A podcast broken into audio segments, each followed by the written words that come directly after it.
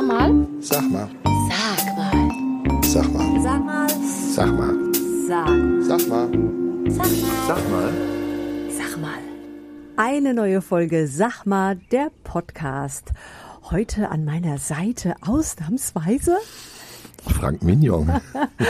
Und heute darf ich ein bisschen federführend äh, sein hier am Mikrofon und es auch halten, physisch halten. Wir haben uns nämlich entschieden, rauszugehen in die Natur. Also für alle, die es nicht wissen, mein Name ist Anita Vidovic und unser Podcast, sag mal, da bin ich jetzt äh, total aufgeregt, dass ich das so ein bisschen anleiten darf. Wir sitzen draußen bei bestem Wetter auf deiner Terrasse, Frank. Wir wollen ja ein bisschen auch persönlich von dir was preisgeben und somit schon das erste. Wir sitzen gerade auf deiner Terrasse. Dank der WWG, der Wetzlarer Wohnungsbaugesellschaft, die einige tausend Wohnungen in Wetzlar hält und ich habe eine davon gemietet. Ja, und es ist ganz großartig, so schön ebenerdig. Du kannst eigentlich mit deinem Auto, mit deinem Bus äh, quasi ins Wohnzimmer fahren. Faktisch schon. Das ist, wenn man was verladen muss, schon sehr praktisch. Ja. Ja. Aber wir verraten nicht, wo das ist. Nein, das verraten wir nicht.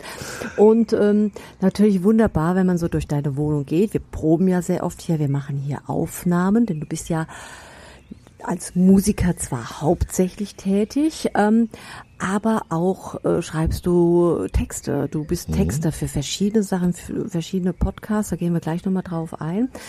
Und aber auch deine eigenen Programme. Gekommen, wie das gekommen ist, denn diesen Donnerstag hast du ja deinen großen Auftritt. Da hast du ein bisschen Unterstützung geholt, dazu werden wir auch was sagen. Aber deine Auf, dein großer Auftritt wird an diesem Donnerstag, der 23.06. sein.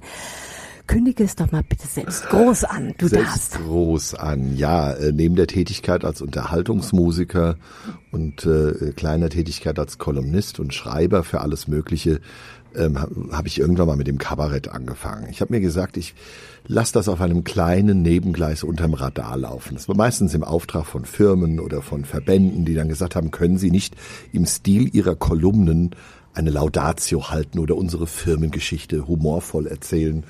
Und es sind so viele Texte dadurch entstanden und so viele Ideen immer gewesen, dass ich gesagt habe, na gut, da muss man irgendwann mal ein eigenes Kabarett draus machen. Dann fing ich dann 2012 an mit einer Lesung mit Musik, wo ich dann auch schon eigene selbstgeschriebene Songs untergebracht habe. Und das war dann die Lesung, die nannte sich Mittendrin und Außen vor. Das ist auch ein Song von mir. So fühle ich mich ja auch immer ein bisschen. Ich bin ja so ein Mensch, der ich habe viele, viele Bekannte, einen sehr kleinen, äh, überschaubaren Freundeskreis und bin kein sehr sozialer Mensch. Also ich brauche nicht ständig unter Leuten sein, ziehe mich gern zurück.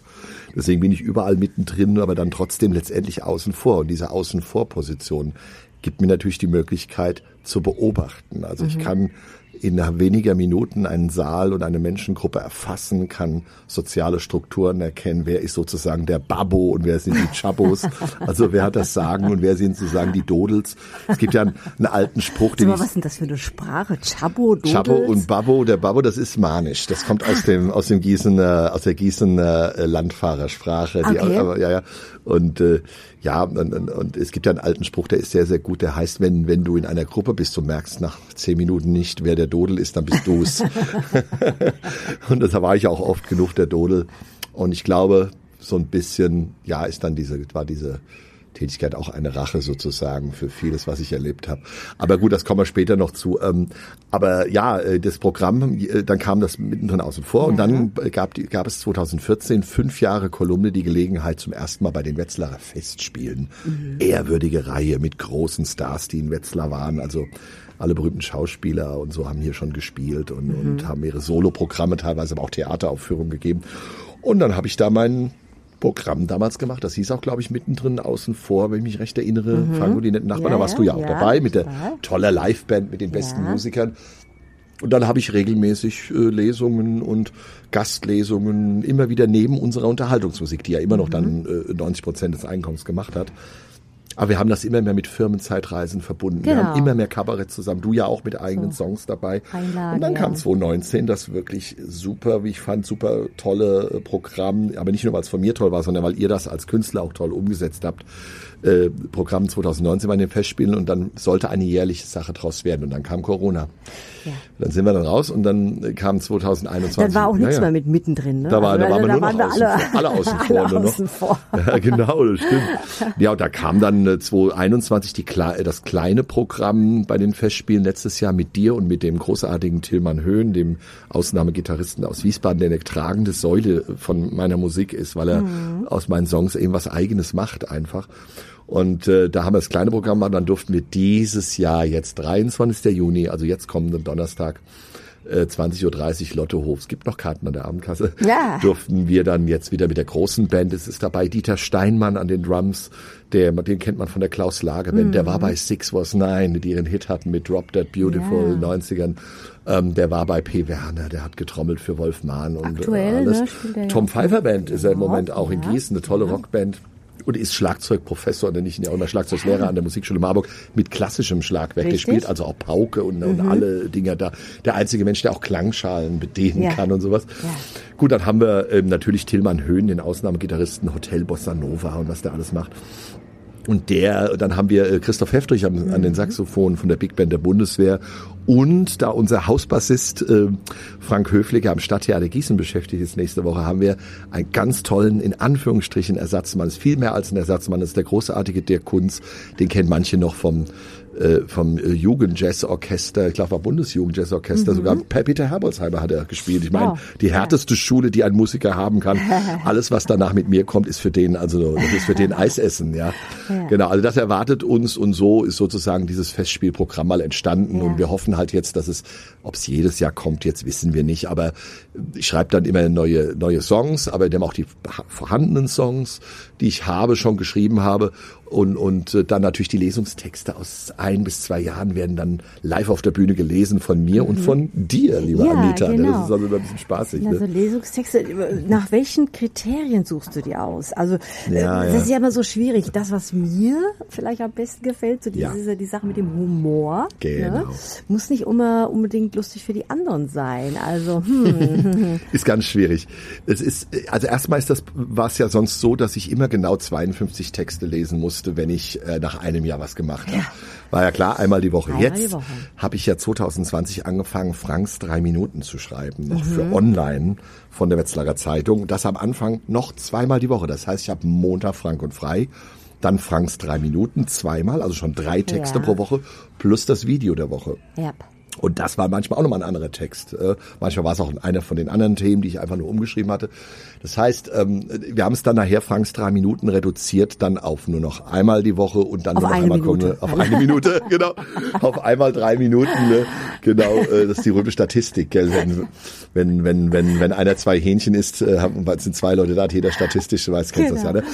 Naja, und dann, dann hatte ich also jetzt, aber auch wenn wir es dann reduziert haben ein bisschen, wie das heißt, ich jetzt nur noch einmal Print, einmal online, einmal Video, Ja. habe ich trotzdem jetzt, glaube ich, z- über 200 Texte wälzen müssen. Mhm. Das größte Problem ist auch das mit dem Humor, also fand ich die lustig oder die Leute? Genau. Äh, Das erlebe ich ja an den Zuschriften von den Lesern, an den Facebook-Postings und an Daumen nach oben und irgendwas. Mhm. Oder an, ich, ich gehe einkaufen oder gehe an die, an die Kasse irgendwo und die Leute winken mir, oh, Montag war super oder so, ja. ja, das erlebe ich ja auch äh, oft. kann- erlebst du oft, ja gell? unterwegs, dann wird nochmal schnell an die Tankstelle Das fehlt, gegangen oder zu den Veranstaltungen Ja. kommen und dann sagst du, oh, wer war denn das jetzt? Weil da kommen Leute einfach an dich ran und sagen, hier Frank, super, auf den Montagmorgen, da warte ich schon drauf und mit dem Kaffee und so, das höre ich und äh, Ja. sehe ich mir gerne an. Das ist Aber schon das ist spannend. Mhm. Problem, aber manchmal, weil in der Corona-Zeit habe ich nicht so viele Leute gesehen. Ich hatte Ja. also nur das Feedback des Internets. Und im Internet ist ja nur eine kleine Community. Das Mhm. kann man ja mit der Größe der Welt gar nicht vergleichen. Das verwechseln ja auch viele in der Publizistik.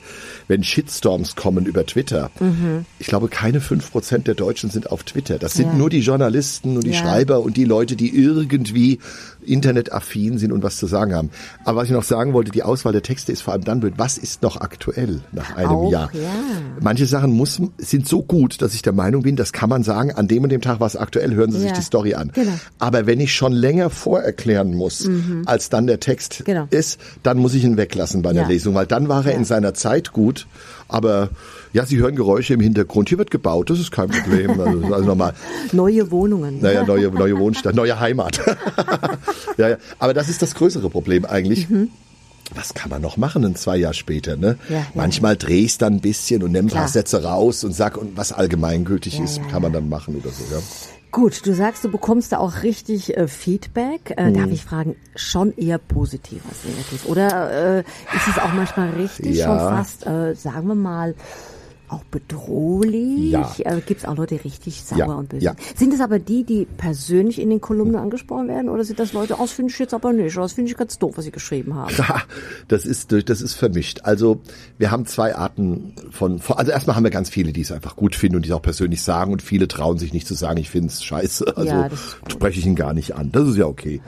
Ich bekomme auch, ähm, und das von den zwei Leuten, die sich beschweren, gibt es interessanterweise ähm, äh, Leute, die sich beschweren, wenn sie namentlich erwähnt werden und es nur richtig stellen. Wenn ich also Mhm. Okay. sagen wir mal etwas mache. Ein bestes Beispiel ist, ich darf den Namen jetzt erwähnen. Das Mhm. ist ein Mensch, der sehr viel Kritik abbekommt. Das ist Hans-Jürgen Irmer. Wetzlarer CDU, ja, muss ich sagen, rechter Konservativer. Manche sagen nationalkonservativ, manche sagen rechtsaußen. Ich überlasse die Bewertung den Politologen. Aber äh, der hat sich immer persönlich beschwert, aber nicht böse, sondern angerufen. War sehr gut geschrieben, aber das und das stimmt nicht. Also der hat dann immer das mit offener Maske und offenem Visier Das ist in gemacht. Ordnung. Fand ich immer okay, auch wenn ich dann oft nicht seiner Meinung war, aber in anderen Sachen war ich dann wieder seiner Meinung, dann ging's. Aber was ich oft von Linken bekomme, ist ähm, seitenlange Pamphlete. Das heißt, ich mache mich ja nicht lustig, nicht nur über Inhalte lustig, sondern das überlasse ich ja meistens dem Politikfach, sondern oft mache ich mich über das Gehabe lustig, das um einen Inhalt herum gemacht wird.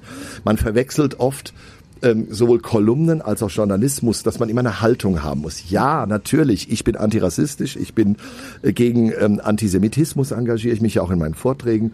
Aber ähm, ich bin nicht, ich springe nicht auf jeden Zug auf, nur weil er irgendwie was Gutes will, sondern ich höre mir schon an, was die machen und vor allem, wie sie sich äh, ha- gehaben. Und das erlebt man oft, wenn man sich kritisch mit Bürgerinitiativen auseinandersetzt. Da kriegt man schon äh, bis zu Entfreundungen auf Facebook, wütende Leserbriefe in der Zeitung. Aber die, die, die nett meinenden Linken, das sind ja meine Liebsten, die schreiben mir seitenlange Pamphlete und schicken mir dann lauter Links, wo ich mal nachlesen soll, wo meine liberale Haltung, die ich vielleicht habe, dann doch nicht richtig ist. Das amüsiert mich und das ist aber auch dann wirklich geistig anregend. Ich lese mir Ja. vieles davon auch durch und gebe auch manchmal, wenn ich kann, zeitlich auch mal ein Feedback. Manchmal trifft man die Leute ja auch zum Einkaufen oder so.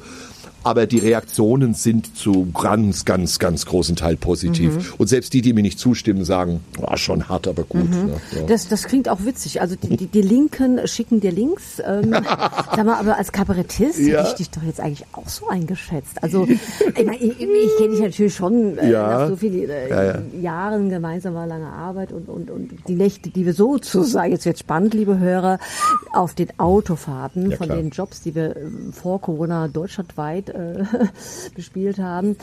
Ähm, äh, man sagt immer Kabarett und links. Ja, ja. Das ist auch im Prinzip so. Mhm. Man, es gibt einen alten Spruch, wer, wer jung ist und ist nicht links, der hat kein Herz und wer es im Alter immer noch ist, der hat keinen Verstand. Mhm. Das ist nicht ganz richtig. Entschuldigung, hat's links und auf dem rechten Fleck. Nein, Oh, also Anita, du bist heute, du ersetzt mich heute mit dem Wortspiel. Das ist fantastisch. Form, oh, Form, Diese Frau ist Cherie. fantastisch. Also das, das linke Kabarett, ja. Wenn man links so definiert, dass man in erster Linie im Zweifel erstmal auf der Seite des Schwächeren ist, dass man im Zweifel immer für Aufklärung ist, anstatt dafür etwas einfach zu vertuschen und, und weiterzumachen, weil man es immer so gemacht hat. Und wenn man im Zweifel sich, äh, ja, wie soll ich es beschreiben, für den Fortschritt einer Gesellschaft einsetzt, dann bin ich auf jeden Fall immer noch links geblieben. Ich habe nur manchmal das Gefühl, die Linken haben sich ein bisschen verändert. Also die sind mir untreu geworden, nicht ich ihnen. Ähm, ich hatte immer eine Affinität zu fröhlichen Konservativen. Also ich habe in meiner jungen Erwachsenenzeit mal einen Menschen kennengelernt, ich habe mehrere kennengelernt, aber einer war besonders beeindruckend. Das war ein Fasnachter aus Rottheim-Bieber, Ecke da, ne? Und der, ich musste, ich hatte gerade meinen Führerschein und musste zu ihm hin, um eine Fastnachtsveranstaltung abzusprechen, war Alleinunterhalter und er war Vertriebener, also CDU. Das war damals baugleich, ja. Also und äh, äh, kam aus dem Sudetenland und schwärzester Schwarzer saß bei mir und ich, wir haben uns so unterhalten, weil ich sagte ihm, dass ich gerade in die SPD eingetreten war. Ich war mal Ende der 80er bis Anfang der 90er kurz in der SPD. Bin wegen Sharping wieder raus. Das ist eine andere Geschichte. Ja, Rodan, ne?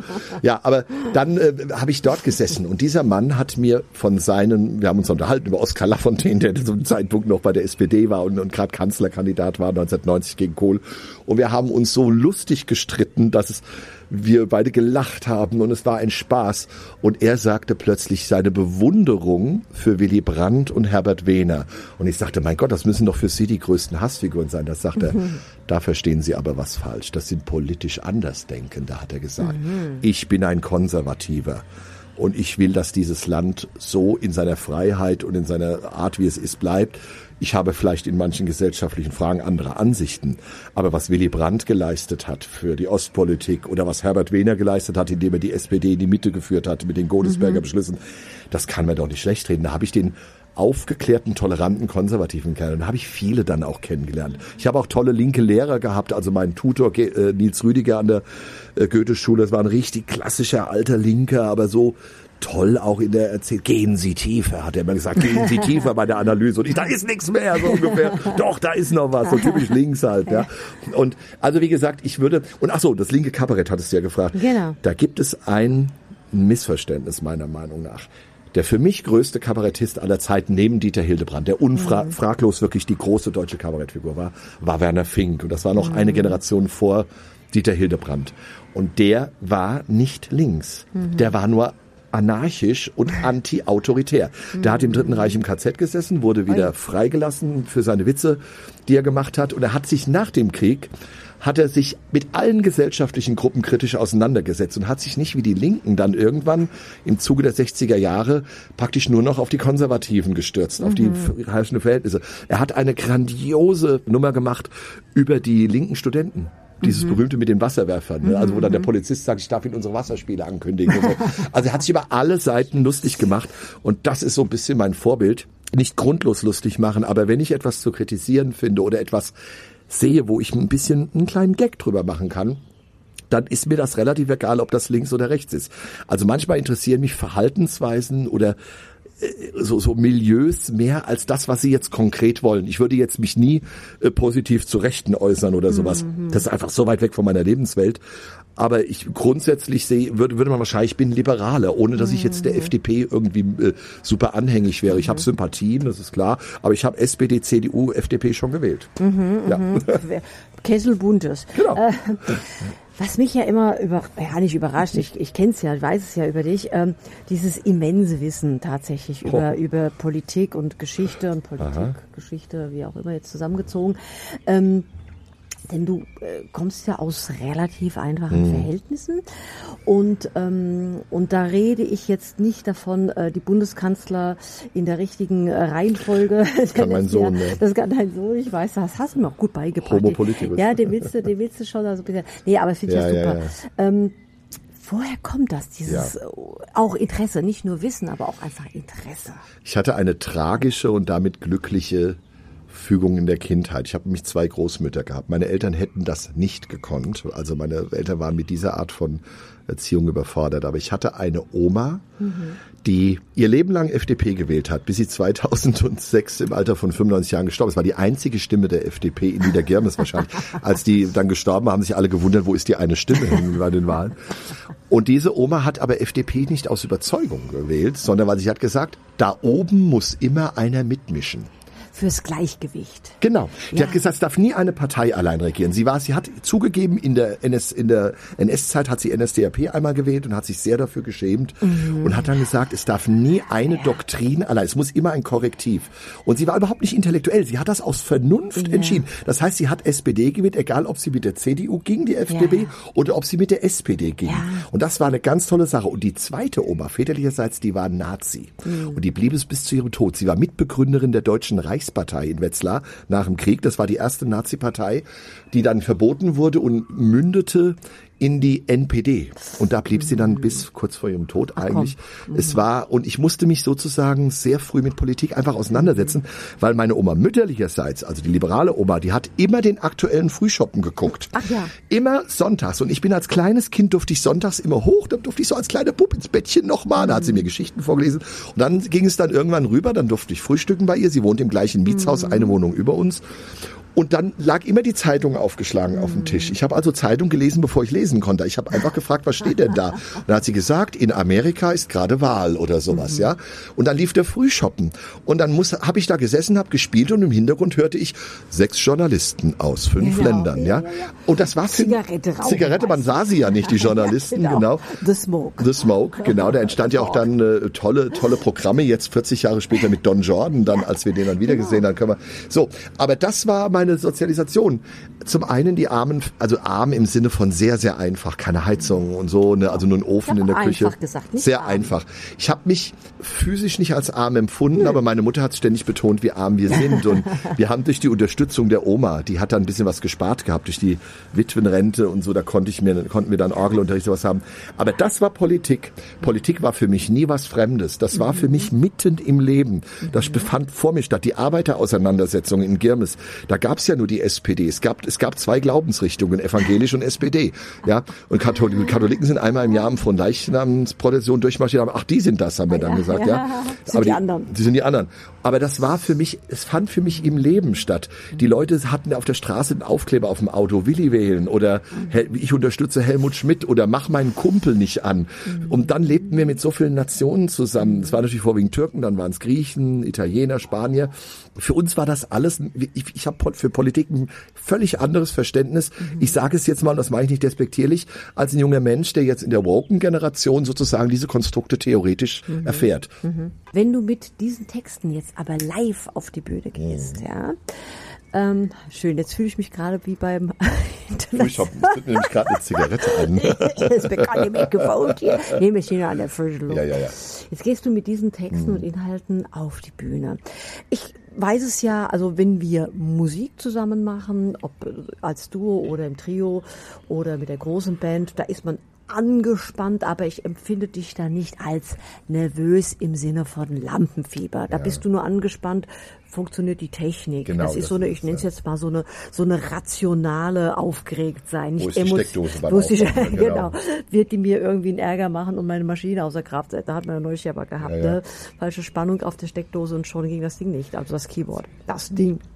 So, jetzt ähm, hast du äh, aber Menschen und Gesichter und auch jetzt am Donnerstag wieder ohne Maske vor dir.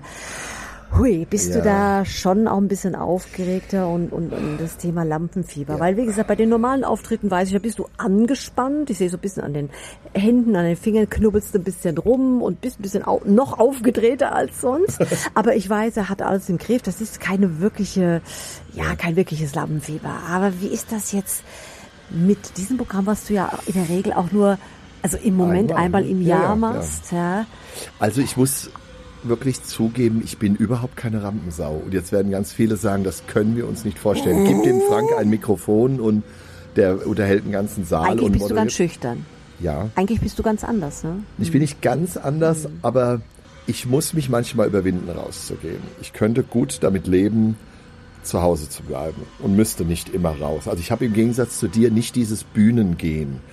Ich fühle mich wohl auf Bühnen. Aber ich fühle mich wohl auf Bühnen, wenn alles steht und ich dann da zu Hause bin. Also ich mache mir meine Bühne wie immer wie mein Zuhause. Selbst bei Tanzmusik erlebst du, wie ich mir meine Ecken zurecht mache und wie ich so, da steht immer alles an einem irgendwie bestimmten Platz und wenn Genau. das nicht so geht, dann bin ich oft ein bisschen Irritiert. irritiert. Ja, ja. Und wenn jemand dann kommt und drin rumwühlt dauernd, ja, mir helfen will oder so. Also alle, nee, aber ja, also ich bin, äh, wenn jetzt die Leute Eintritt zahlen für mich, ich bin da jetzt nicht wirklich nervös. Was, ich weiß um die Verantwortung natürlich, die Leute bezahlen Geld, weil sonst kriegen sie mich ja oft kostenlos vorgesetzt. Ne? Man ist Genau. zur Tagung oder man ist dabei. Aha, da ist Musik, ne? Vielleicht bezahlen sie beim Ball noch Eintritt, aber da bin ich ja für die Tanzmusik mit dir Ja. zuständig. Hier ist, trage ich den Arm mit meinem Namen. Aber ich habe das bei den letzten Nachbarn, äh, äh, Festspiel, Gastspielen erlebt. Schon mit dem ersten Ton ist das da schneller weg als bei der Tanzmusik. Denn nirgends Ah, ja. kann ich so bei mir sein wie hier. Ich kann blödeln. Kein Vereinsvorsitzender kommt zu mir und sagt hinterher, machen Sie mal nicht so viele politische Äußerungen. Nein, das ist mein Programm. I'm Homo Politicus. Ich werde politische Äußerungen machen, mehr als äh, vielleicht manche denken. Ähm, da kann ich völlig frei sein. Und hinterher wird keiner kommen und sagen, wieso hat der Tanzmusiker heute das und das gemacht? Nein, ich bin der Tanzmusiker, ich bin der Frank Mignon. Und es gibt einen alten Spruch von Sinatra, ja, den ich immer zitiere, um, um jungen Musikern und auch älteren Musikern, die vielleicht nochmal anfangen wollen, wieder auf die Bahn zu helfen. Äh, Ich sage immer, it's the singer, not the song. Es ist nicht wichtig, was äh, äh, sozusagen was er tut, sondern dass der und der es tut und da oder die es tut und da will ich gern hingehen. Ich will zu Caroline Kebekus gehen, weil ich Kebekus sehen will. Ich will zu Gail Tafts gehen, weil ich Gail Tafts sehen will. Klar, wenn sie irgendwann was macht, was gar nicht mehr mit ihr zu tun hat, dann ist das auch ein bisschen blöd. Und das hat man ja zum Beispiel bei James Last kritisiert, dass seine späten Tourneen sehr viel mit den Rappern und dann waren da so andere Musik und die Leute gingen hin und erwarteten die Happy Polka Party Time, ja.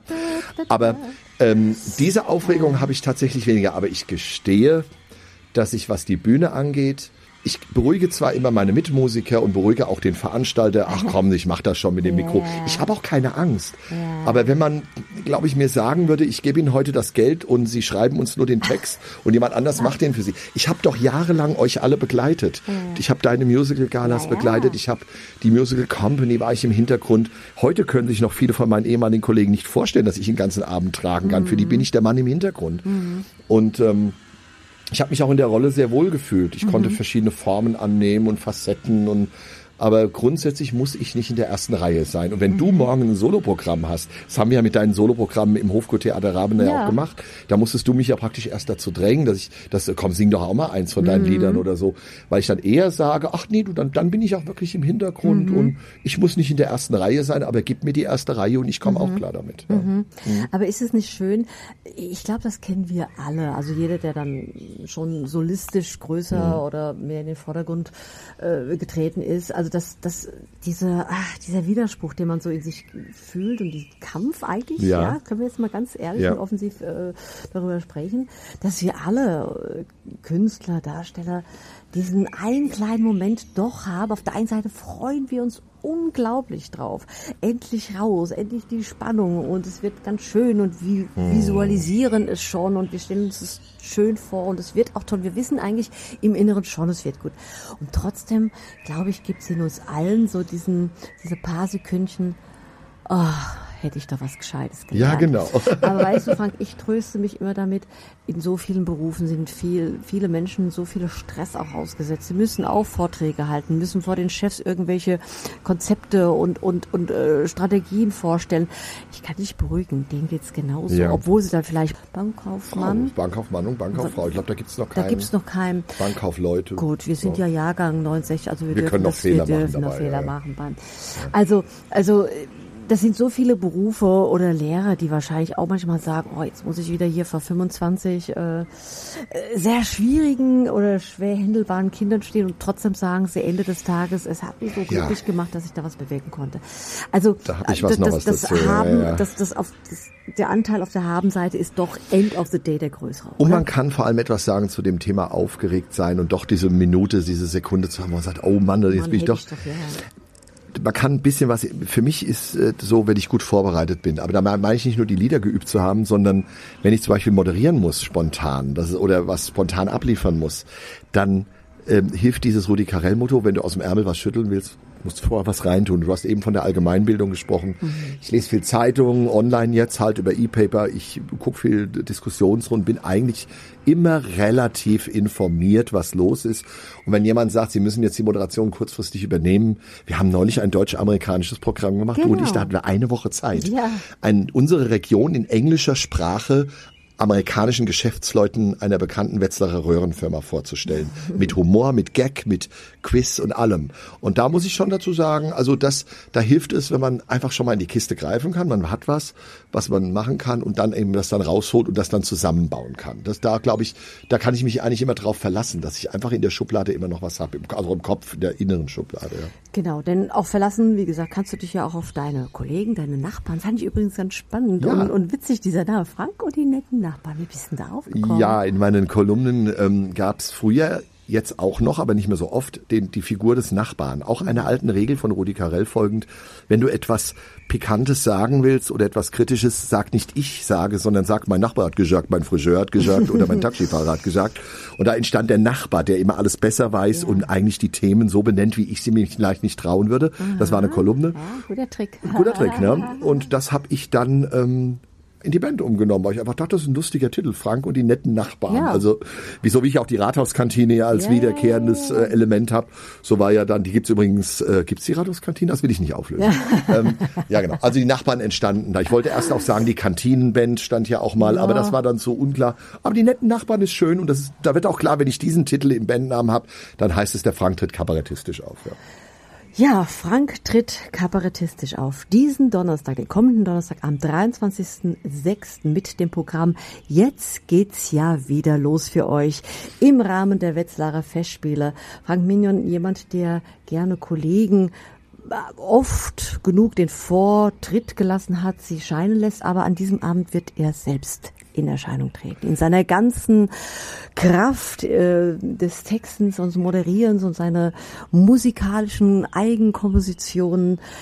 Wir lassen ihn am Donnerstag erstrahlen. Die Nachbarn werden ihn nur ein bisschen umrahmen und unterstützen, wie sie können. Und auch ich freue mich da wahnsinnig drauf, meinen Beitrag leisten zu können.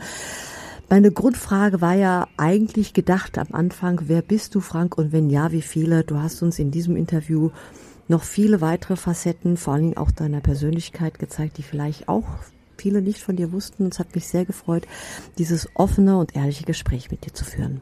Dann sage ich nur, sag du mal. Nee, sag mal, Sag mal. bis Donnerstag. Sag mal bis Donnerstag. Kommt alle am Donnerstag. Donnerstag Ist noch gerade da, sag mal.